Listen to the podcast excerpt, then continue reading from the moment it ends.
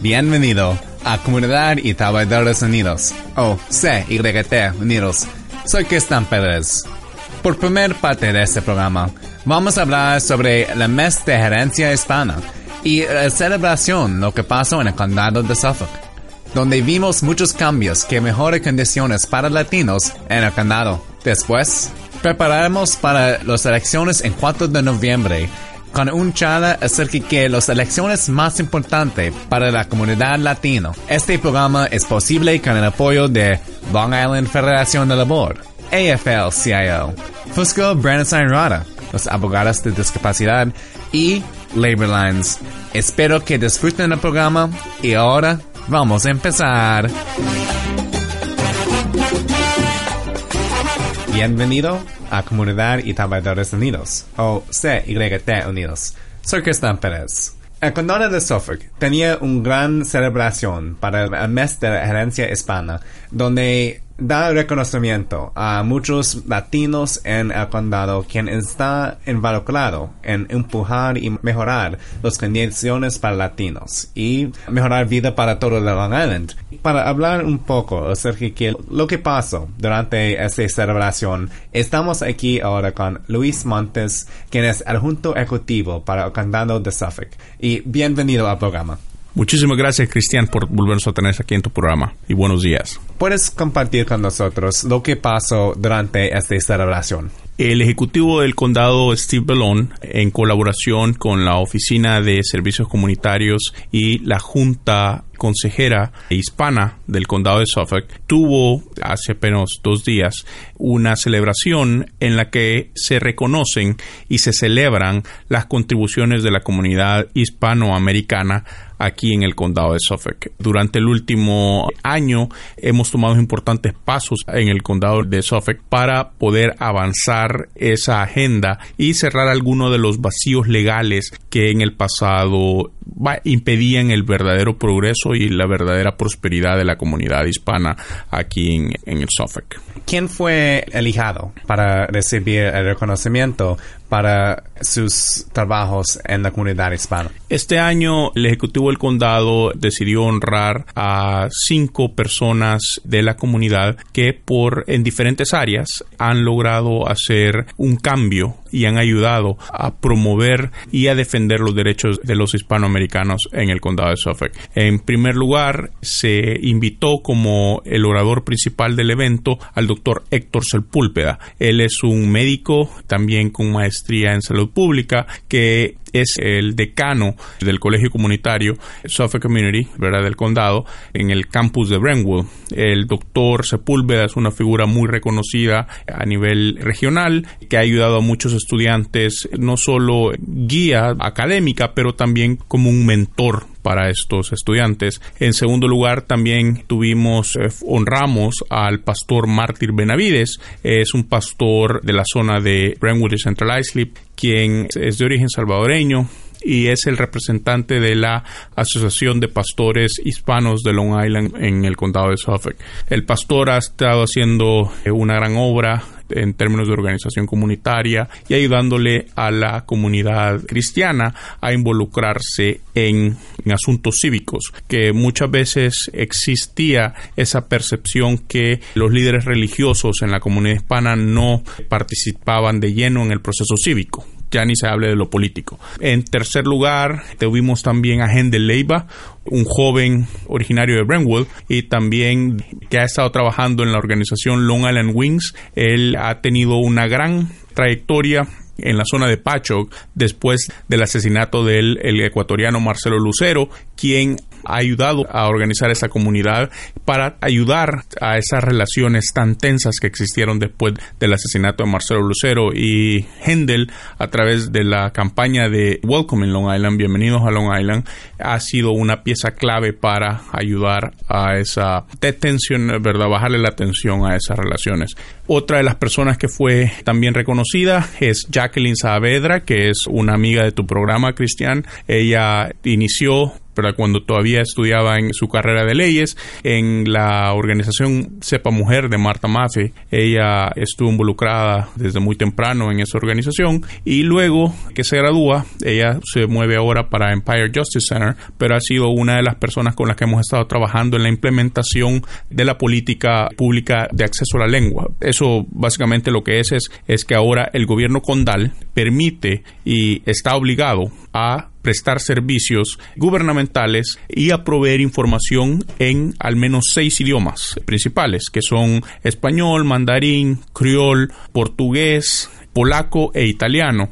Y estos son ahora los idiomas en los que el gobierno condal hace su acercamiento a la comunidad y ella como una miembro de la coalición de las personas que han estado trabajando en esta política también se le reconoce. ¿Cómo elegiste gente para recibir el reconocimiento? dado el trabajo que se está haciendo y el contacto con la comunidad, estas son personas que fueron propuestas por la misma gente que trabaja, ¿verdad?, en la, en la Junta Hispana y también gente de la comunidad que obviamente que reconocen el trabajo de, ellos. También está el señor Frank Sprouse Guzmán, de origen dominicano, que él es un eh, activista con la organización Se hace Camino a Nueva York. Frank ha sido clave para ayudarnos a lograr convertir y reformar la ley de derechos humanos, eh, especialmente en la parte de la ley de vivienda él eh, junto con Irma Solís, con Daniel Altschuler, con Nena Hernández y con Carlos Reyes, ha sido de las personas que han estado ahí el día a día asegurándose que sus miembros, que fueron los que nos ayudaron a hacer esto realidad, entiendan un poco más del proceso y del proceso que estábamos tratando de hacer. Y por eso el señor Frank Guzmán fue reconocido por el Ejecutivo del Condado. Muchas cosas cambian por las condiciones para los hispanos en el condado de Suffolk y los cambios están pasando muy rápido. Ah, este es muy bueno, por, podemos decir que teníamos una muy mala historia, pero en tu perspectiva, ¿cómo cambia las condiciones para los hispanos en el condado de Suffolk hasta ahora y cómo deberíamos mejorar las condiciones? A mí me gusta decir que el, Ejecutivo Belón durante los últimos 35 meses, ¿verdad? Que es desde que ha tomado oficina, casi tres años, el Ejecutivo Belón ha estado trabajando por enterrar los últimos vestigios de la época más oscura en la historia reciente del condado de Suffolk. Obviamente fueron ocho años terribles bajo la administración del ejecutivo pasado Steve Levy. Fueron años donde muchos de los que ahora trabajamos ahí para el ejecutivo de Long y de los que la gente con la que trabajamos también no éramos ni siquiera bienvenidos. no podíamos poner pie en ese edificio. Creo que eso de por sí es un cambio que hemos, verá que se ha logrado y que obviamente se le debe a la visión, a la compasión y al récord progresista del Ejecutivo del Condado Belón. Creo que, como bien tú lo decías, Cristian, muchas cosas han cambiado. Ahora, después de pasar de debatir propuestas legislativas y medidas de que solo iban a ser English only, ahora tenemos las agencias del gobierno del condado, estamos hablando diferentes idiomas y estamos reconociendo que todos los residentes del condado de Suffolk sin importar su condición, su estatus migratorio, sin importar su orientación sexual, sin importar su credo, sin importar su color o su raza o, cualquier otro tipo de estatus o categoría que pueda haber, el gobierno del condado tiene la obligación de prestar los servicios o de proveer información. Y eso creo que es un gran cambio. También hemos trabajado en piezas específicas cómo hemos hecho la mayor reforma de la ley de derechos humanos en esta administración, de la mano con la legislatura, de la mano con legisladores como Mónica Martínez del nuevo distrito, del nuevo distrito, el presiding officer, presidente de la legislatura Dwayne Gregory, hemos trabajado para lograr que unánimemente se aprobara esta reforma muy importante, porque incluye cuestiones que en el pasado eran vacíos legales, como por ejemplo la protección a mujeres embarazadas y madres lactantes. Esto es importante porque como hispanos nosotros sabemos cuántas de nuestras madres, de nuestras tías, de nuestras eh, abuelas, de nuestras hermanas, de nuestras hijas están en la fuerza laboral y que previamente su estado gestional de embarazo no se le respetaba. Ahí había también cuánta de nuestra gente renta casas son gente que no son dueños de casa aún y que por alguna u otra razón antes eran discriminados por los dueños de casa. Ahora, por ejemplo, las personas que reciben ayuda de parte del gobierno y que tienen los programas de sección 8 y de todo eso, ahora tienen están protegidas por la ley del condado de Suffolk. Y ellos, bajo la ley del condado de Suffolk, que recientemente el Ejecutivo del Condado Belón firmó, estas personas están protegidas por la ley, no pueden ser discriminadas y nadie les puede negar acceso a la renta basado en eso, basado en este residente comunitario tiene acceso a su programa de sección 8 y que por lo tanto tiene también derecho a rentar una casa.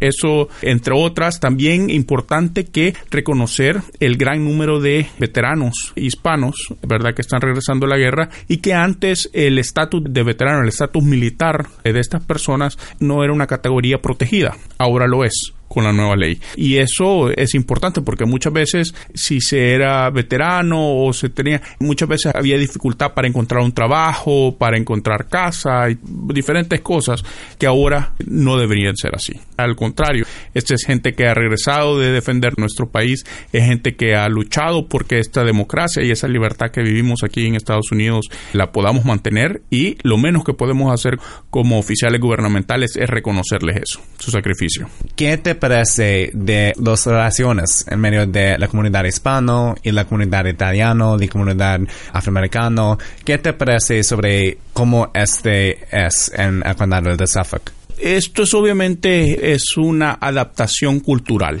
y como oficial electo del Ejecutivo del Condado y como el máximo oficial electo del Ejecutivo del Condado, creo que lo más importante que el Ejecutivo ha podido hacer es cambiar ese ambiente antes intolerante que existía, un ambiente xenofóbico, un ambiente que no promovía, que no llevaba a esas relaciones entre comunidades. Lejos de apaciguar las aguas, lejos de poner un hielo en, esas tensiones que quedaba, simplemente las exacerbaba más, tiraba más, más leña a ese fuego. En el pasado, el Ejecutivo Belón vino, ¿verdad? De una manera, cambió esa retórica y ya está dando el ejemplo desde el gobierno, desde esa máxima posición electa en el condado, está dando el ejemplo y haciéndole ver a toda la gente que él representa que la diversidad y la inclusión son dos factores importantes para el desarrollo económico, social, cultural de toda la región. Que lejos de verse como un handicap, como algo que, que nos pudiera tener como un obstáculo, debemos aprovechar esa riqueza cultural y diversidad que tenemos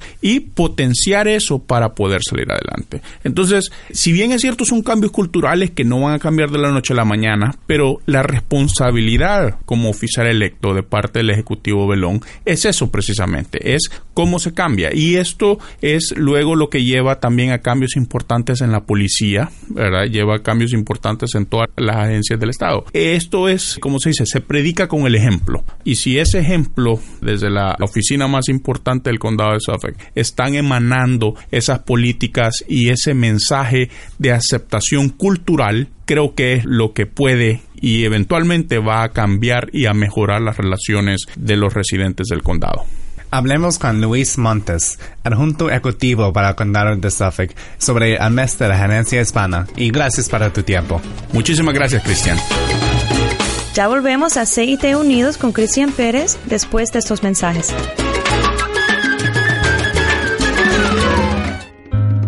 Tiene una discapacidad y no puede trabajar, pero la compañía de seguros está disputando su reclamo. Ellos no van a pagar tus beneficios. Necesita ayuda legal experta. Fusco, Bradenstein y Rada, los abogados de discapacidad. Llama a ellos para una consulta gratis sin obligación.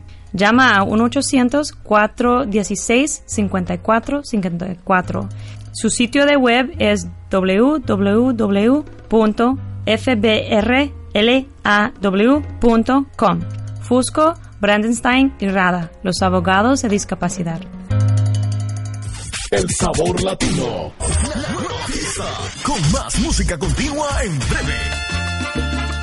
¿Conoces tus derechos en el lugar donde trabajas? Miembros de uniones, conseguir el respeto en el trabajo y tienen más que 200.000 compañeros de uniones en Long Island que los respalde. Si su trabajo no ofrece los beneficios básicos como médico o vacación, tal vez necesita una unión. Para más información sobre unirse o formarse una unión, llama al Federación de Labor de Long Island al 631 348 1170. Los Uniones, la gente que inventó el fin de semana.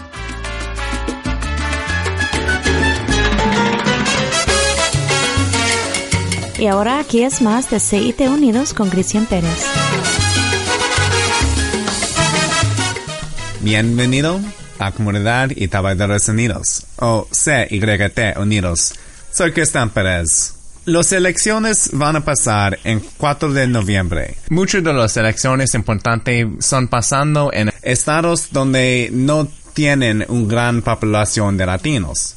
Pero todavía tenemos algunas elecciones que son tan cerca, donde un poco porcentaje puede hacer la diferencia. Para aprender un poco acerca de que las elecciones importantes para nuestra comunidad latino, estamos aquí ahora con Laura Marestani, quien es directora adjunto legislativa para NALEO, un grupo de latinos involucrado en empoderar nuestra comunidad latino. Bienvenido al programa. Gracias, gracias por la invitación.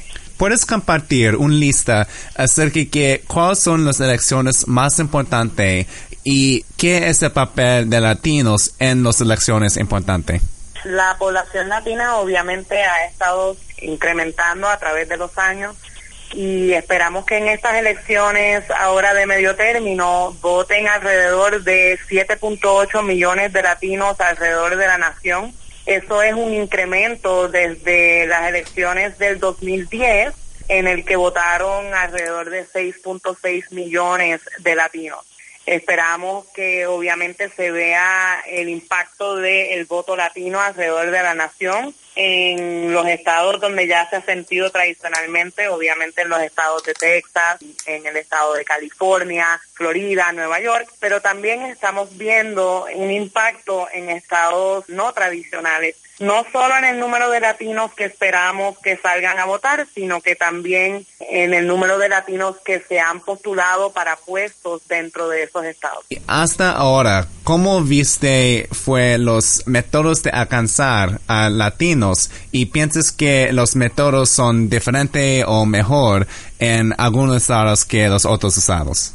Bueno, nosotros hemos estado tratando de hacer el trabajo alrededor de la nación de la misma manera, es más, en el Fondo Educativo NALEO, nosotros tenemos una línea que está disponible alrededor del año. El número es 888B y vota o 888-839-8682 y a través de esa línea nosotros eh, no solo ofrecemos información eh, a los votantes, sino que también eh, estamos disponibles para ofrecer ayuda o contestar preguntas que puedan tener los votantes. También obviamente la utilizamos como parte de nuestros esfuerzos para que latinos se inscriban para ir a votar.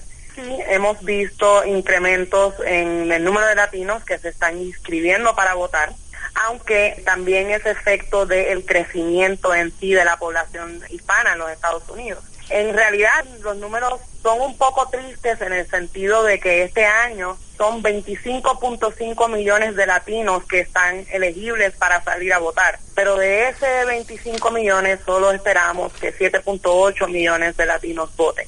O sea que sí hemos estado haciendo el trabajo y estamos viendo que los números poco a poco están incrementando, pero tenemos mucho trabajo que hacer y de nuevo le exhortamos a todos los latinos la importancia que el voto de cada uno de ellos tiene en estas elecciones y en las elecciones en general. ¿Piensas que solo tenemos la influencia latino en Florida o podemos tener influencia en los otros estados donde tenemos menos población? En el estado de Florida, para darte los números, por ejemplo, el porciento de latinos que está registrado para votar es alrededor de 15%. En las últimas elecciones gubernatoriales en el estado de Florida, el margen de victoria, o sea, la persona que ganó, ganó con solamente un por ciento, eso es uno por ciento del voto. O sea que definitivamente, como mencionas, en el estado de Florida el impacto del voto latino va a ser sumamente notado. Pero también tenemos otros estados, como por ejemplo el estado de Massachusetts, en el cual los latinos representan un 8% de aquellos registrados para votar y el margen de victoria en las pasadas elecciones en ese estado, por ejemplo, fue de 6% sea que también un estado no tradicional en el que estamos viendo potencialmente un impacto muy grande en el voto latino. Igual vemos números similares en los estados de Pennsylvania, Wisconsin, Georgia, Illinois. O sea que definitivamente estamos creciendo y la importancia de ese voto se hace más importante aún. ¿Por qué piensas que no teníamos el alcance a nuestra comunidad latino durante las elecciones medio término, lo que tenemos durante las elecciones presidenciales? Tradicionalmente, y esto no es solamente en la comunidad latina, es los votantes en general, el electorado en los Estados Unidos tiende a votar en mayores cantidades durante elecciones presidenciales de lo que lo hacen durante las elecciones de medio término. No es solamente un problema dentro de la comunidad latina, sino es, un problema a nivel nacional. Pero también teníamos elecciones presidenciales donde tuvimos latinos quien apoya al Partido Demócrata a un nivel más alto que el Partido Republicano. ¿Piensas que la alianza del voto latino va a seguir o qué piensas puede cambiar o cómo piensas que el voto latino puede cambiar en el apoyo de los diferentes partidos? Yo no voy a comentar específicamente sobre de qué manera o no vota el electorado latino, pero lo que sí te voy a decir es que hay un número de candidatos de ambos partidos en varios estados que han surgido gracias al voto latino y eso incluye republicanos y demócratas. Por ejemplo, en el estado de, Nuevo México tienes a la gobernadora Susana Martínez. En otros estados, en Nevada, por ejemplo, tiene Diane Sandoval, que en estas próximas elecciones nosotros proyectamos que van a ganar nuevamente. Igual en el estado de Florida mismo tienes dos candidatos que están dentro de una carrera sumamente competitiva y gracias a ese voto latino pues veremos cuál es el resultado específicamente hacia las tendencias de un lado al otro, es más, nuestros números y nuestras proyecciones demuestran que igual hay candidatos de ambos partidos que pueden beneficiarse y que se han beneficiado en el pasado gracias al voto latino. Mucha gente también dijeron que los latinos solo van a votar por el tema de inmigración.